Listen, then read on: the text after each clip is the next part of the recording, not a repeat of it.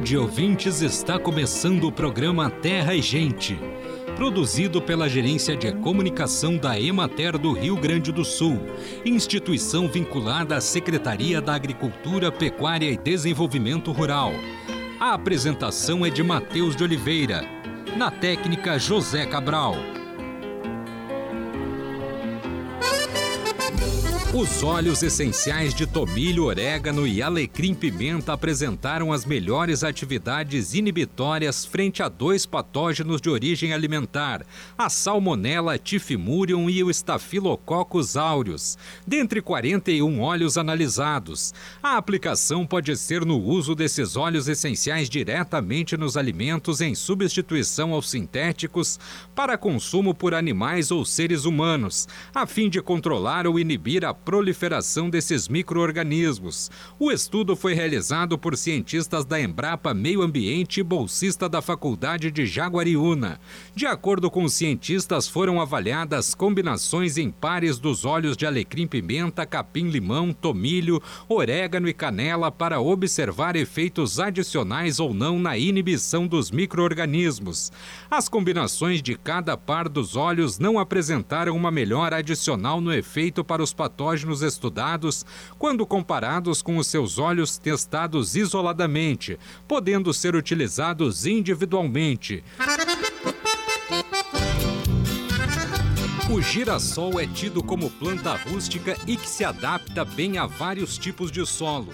Entretanto, o mais correto é dar preferência aos solos corrigidos, profundos, férteis, planos e bem drenados, para que as raízes desenvolvam-se normalmente. Essas características da área de cultivo possibilitam melhor desenvolvimento do seu sistema radicular, permitindo a exploração de grande volume de solo e dessa forma conferindo maior resistência à seca e ao tombamento, proporcionando maior absorção de água e nutrientes e, consequentemente, maior rendimento. O girassol é uma planta sensível à acidez do solo, geralmente apresentando sintomas de em pH menor que 5,2. Nessas condições, o crescimento do girassol é drasticamente afetado pela restrição do desenvolvimento do sistema radicular, diminuindo consequentemente a resistência à seca e ao acamamento, comprometendo severamente o efeito da adubação e aumentando assim a incidência de doenças. Acompanhe agora o panorama agropecuário. A colheita do trigo avançou para 98% das lavouras no Rio Grande do Sul, totalizando 1,09 milhão de hectares colhidos. Em geral, o balanço dessa safra é positivo no estado, com boa produtividade e qualidade do produto, além de boa remuneração aos agricultores. Conforme o levantamento semanal de preços realizado pela Emater, o preço médio do trigo aumentou 2 centavos, passando de R$ 81,61 para R$ 81,63 a saca. O preço do produto disponível em Cruz Alta aumentou para R$ 93,00 a saca. Na região de Santa Rosa, muitas cerealistas estão comprando trigo com pH 77 e pagando ao produtor o valor de R$ 77,00 a saca. Com pH 76, o valor é de R$ 73,00. Para o pH 75, o valor pago é R$ 70,00. E com pH 74, remuneram o trigo com R$ 67,00 a saca. Alguns cerealistas compram triguilho com pH 72 ao preço de R$ 55,00 a saca de 60 quilos. A maioria dos produtores tem comercializado logo a produção para evitar perdas com queda de preço devido ao aumento da oferta de safra, além de que muitos utilizam o trigo como moeda para pagamento de insumos das lavouras de milho e soja. A colheita da safra 2021 da aveia branca está finalizada nas regionais da Emater de Frederico Westphalen e Juiz Santa Maria e Soledade. A produtividade média na regional de Juí ficou em 2.350 quilos por hectare e na de Soledade em 3.000 quilos. Na região de Bagé, a colheita da aveia na fronteira oeste foi encerrada. Na campanha avançou de forma lenta, pois produtores ainda priorizam o plantio das lavouras de soja. Nas áreas com umidade insuficiente para o plantio da leguminosa, os trabalhos de colheita da aveia foram realizados agora, uma mensagem da Embrapa com Selma Rosana e William Galvão. Olá, ouvinte do sul do país! Já estamos no ar com mais uma edição do Prosa Rural para você. E você, Selma? Prontíssima! Com todo o material necessário para a nossa apresentação de hoje. E você que nos acompanha pelas ondas do rádio, saiba que foi muito bom reunir o conteúdo para este programa. Você conta o porquê, William? Com prazer. É que o Prosa Rural de hoje, ouvinte, vai tratar de um assunto que pode trazer ganhos econômicos e ambientais para os produtores. Pois vamos falar sobre o potencial fertilizante dos dejetos de suínos aplicados nas lavouras. É, os produtores de suínos estão com tudo. Isso mesmo, pois a suinocultura é uma das principais atividades geradoras de renda no meio rural, especialmente no sul do Brasil. Mas assim como produz riqueza e desenvolvimento, a produção de suínos também gera uma grande quantidade de dejetos que podem causar sérios danos ambientais, principalmente no solo e na água. Um problemão esse. Porém, esses mesmos dejetos possuem os principais nutrientes necessários para o bom desenvolvimento das plantas. Você sabia disso, ouvinte? Pois é. Desse modo, o uso dos dejetos dos suínos como adubo nas lavouras se torna uma ótima alternativa para o produtor. Uma alternativa e tanto do ponto de vista ambiental e também econômico uma vez que o aproveitamento desses dejetos reduz os custos com a compra de fertilizantes comerciais. Bingo! Nesse caso, nada melhor do que a gente escutar o que o especialista da Embrapa tem a dizer, hein, Selma? Agora!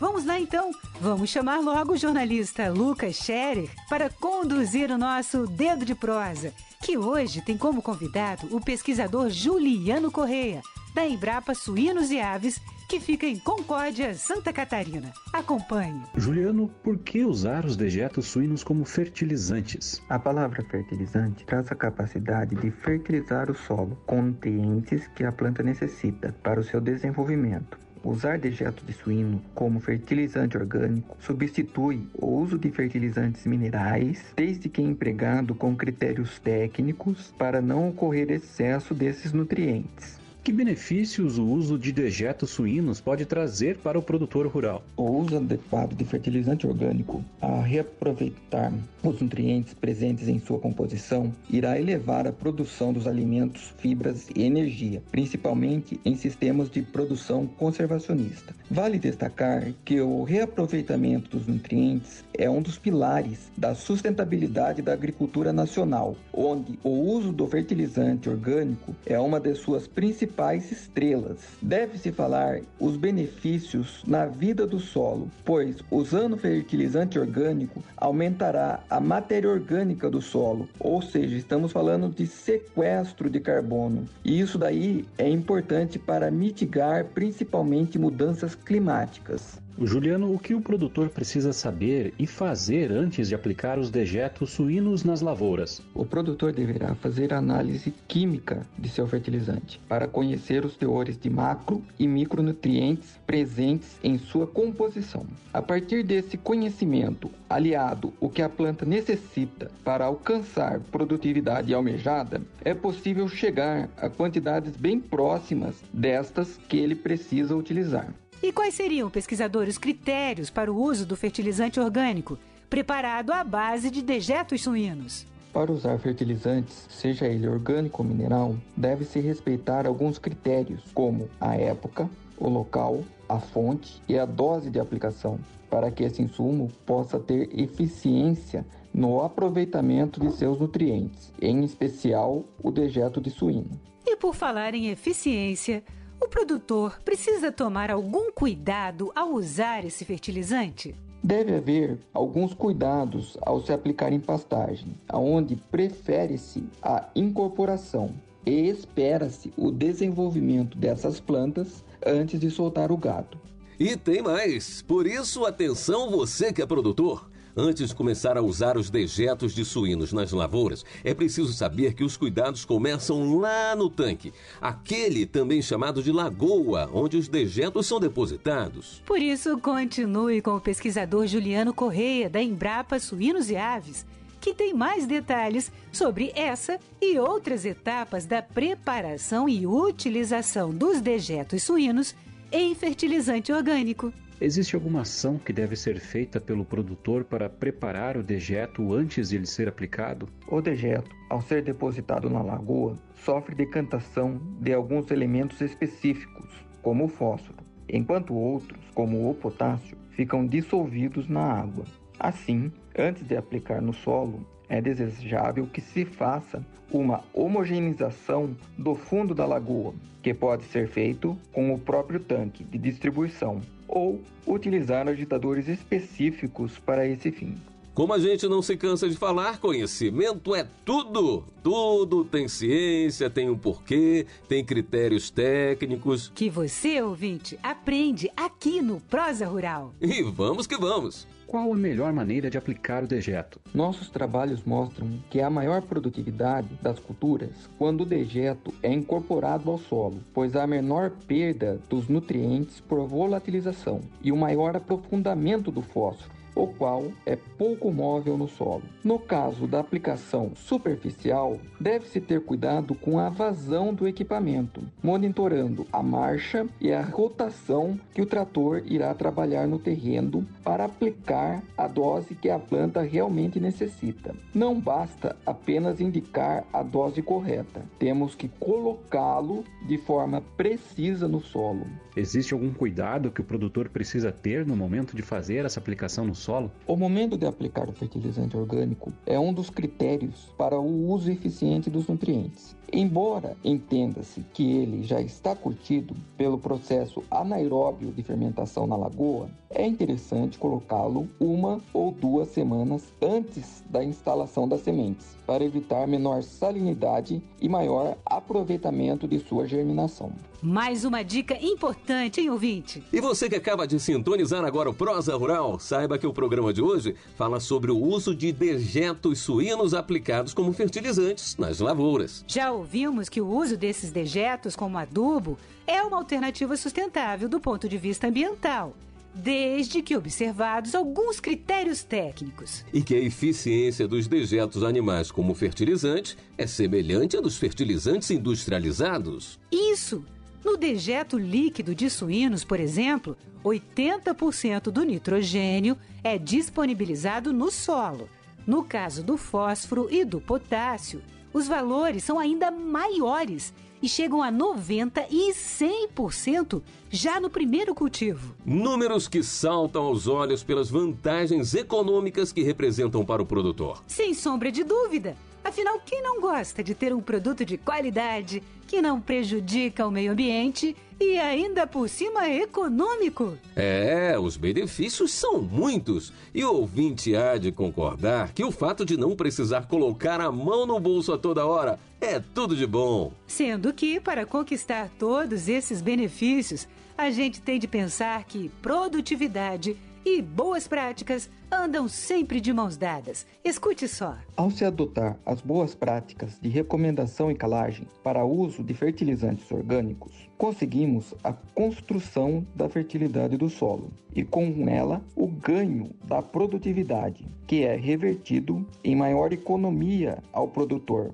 e a menor necessidade de exploração de novas áreas agrícolas para se obter a mesma quantidade de alimentos. Ao usarmos fertilizantes orgânicos, estamos aportando quantidades consideráveis de carbono, que somado ao carbono da biomassa se traduz em sequestros fantásticos desse carbono no solo, que auxiliará a mitigação aí das mudanças climáticas. Nesse caso, trata-se da recomendação de um conjunto de boas práticas agrícolas, pesquisador? Hoje, todas essas boas práticas agrícolas estão sendo indicadas a fazer parte dos Objetivos de Desenvolvimento Sustentáveis no Brasil, onde um dos principais protagonistas é o meio ambiente. E lembrando que 98% dos dejetos de suínos têm no solo o seu destino final, procuramos fazer dessa ferramenta a mais sustentável possível para atender políticas públicas, estaduais e federais. Transformação em políticas públicas. Uau, isso é muito bom! Muito bom mesmo! E você já sabe, né? Em caso de dúvidas ou para saber mais sobre essa alternativa econômica que também traz benefícios para o meio ambiente, Basta entrar em contato com a Embrapa Suínos e Aves. O DDD é 49 e o telefone é 3441 0400. Mas se preferir um atendimento pela internet, acesse www.embrapa.br. No pé da página você vai encontrar o nosso serviço de atendimento ao cidadão, o SAC. É só clicar e abrir o seu chamado. E se tiver alguma sugestão, comentário ou crítica, envie uma mensagem de WhatsApp para a equipe de Brasília. O DDD é 61. O telefone é 99835 7632.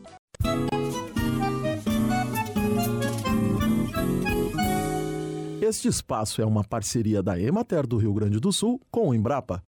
A energia solar fotovoltaica nada mais é do que a energia elétrica produzida por um painel fotovoltaico. Esse painel é capaz de transformar a luz solar em energia elétrica. Funciona como um gerador que produz energia a partir da luz solar, podendo ser considerada uma fonte de energia limpa e inesgotável. A partir do momento em que a energia elétrica é produzida nos painéis, ela pode ser armazenada em baterias injetadas diretamente na rede elétrica elétrica convencional. A energia gerada nos painéis é cedida à distribuição pública através de um aparelho denominado inversor. Estes sistemas podem ter diversas potências, funcionar em rede monofásica, bifásica ou trifásica e abastecer residências, indústrias, comércios ou atividades agropecuárias. É possível produzir energia para qualquer atividade, como irrigação, secagem e armazenagem de grãos, estufas, criação intensiva de animais, agroindústrias, entre outras. Além disso, existem linhas de financiamento específicas para adquirir estes equipamentos. Podem produzir energia por até 50 anos e possuem garantia de produção de energia de pelo menos 25 anos.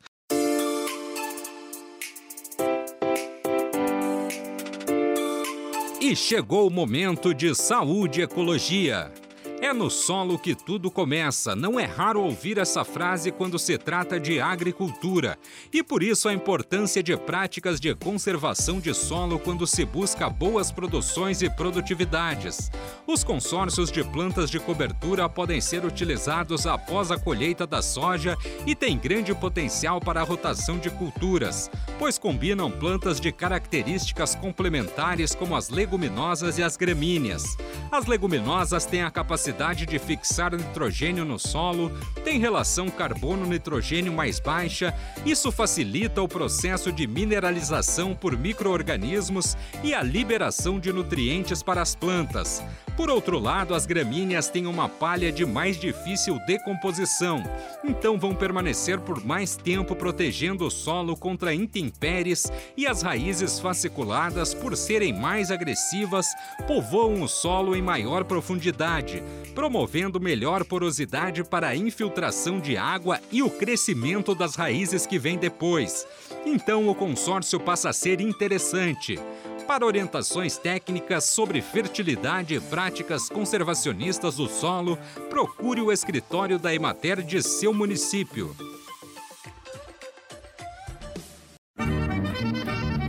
Basicamente, os princípios de preparo do solo são os mesmos praticados para a maioria das culturas, com ênfase para a profundidade de trabalho do solo face às características morfológicas do girassol. A incorporação superficial dos restos vegetais deve ser feita imediatamente após a colheita do cultivo anterior ao girassol.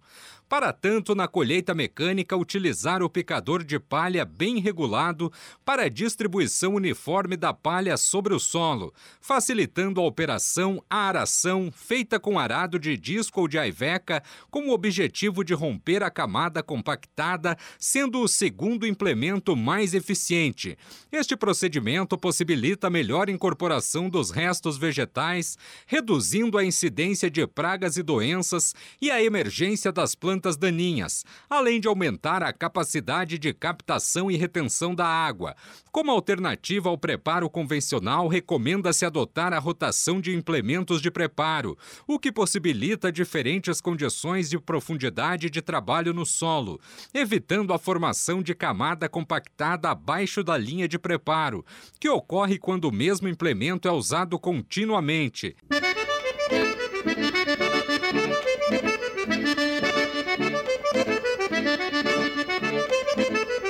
так. Acompanhe agora os preços recebidos pelos produtores do Rio Grande do Sul na última semana.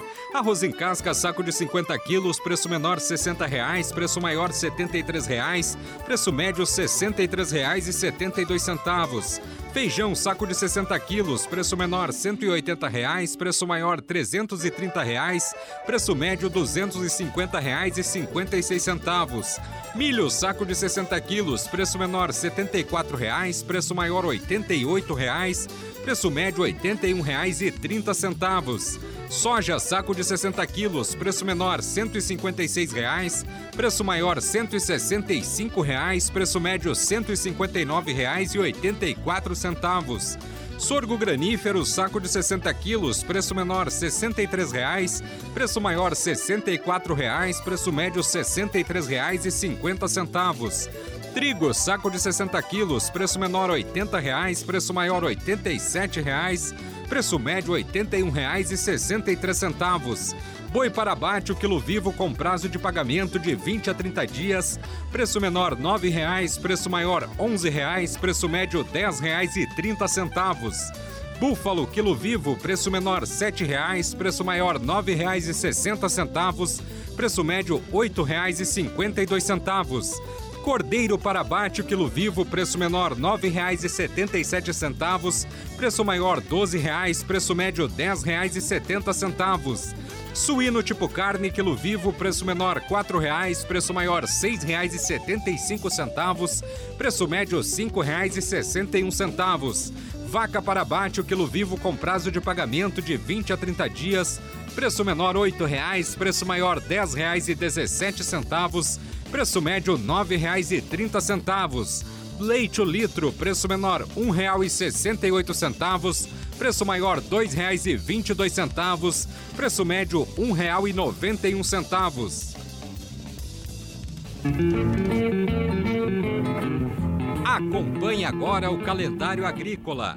Está terminando o plantio do abacaxi. Está chegando ao fim a semeadura do arroz irrigado. Terminando a colheita da batata doce. Chegando ao fim a colheita do centeio. Terminam os trabalhos de preparo da terra para o cultivo do girassol. Dezembro é mês de se plantar arroz, girassol, milho, soja, batata doce, tomate, abóbora, abobrinha, berinjela, beterraba, cenoura, giló, milho verde, melancia, melão, pepino, quiabo, alface, chicória, radite, repolho e feijão vagem. Além da eliminação ou redução de agrotóxicos na área de cultivo, os insetos benéficos mantêm-se no ambiente em função da presença de presas e de hospedeiros, local apropriado para a reprodução e recursos alimentares adicionais, tais como pólen e néctar pois além de consumo de presas, muitos insetos predadores complementam a dieta com aporte de nutrientes presentes nas flores. Somente a presença da planta do cultivo de interesse muitas vezes não é suficiente para a permanência dos insetos benéficos. O manejo dos agroecossistemas para o fornecimento de recursos adicionais pode ser feito por meio de práticas de diversificação vegetal, como cultivo de plantas para adubação e cobertura do solo, barreiras e corredores de vegetação em torno das áreas cultivadas e plantas consorciadas.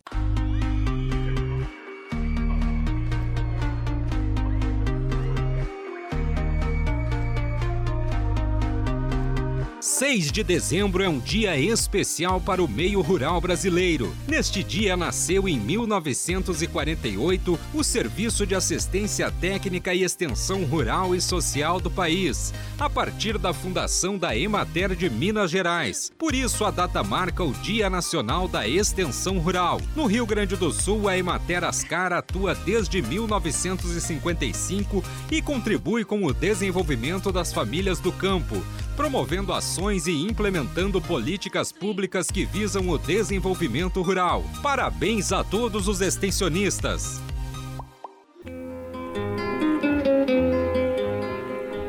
Bem, amigos, hoje nós vamos ficando por aqui. Esperamos por vocês na próxima semana com mais um programa Terra e Gente. Um bom dia para todos.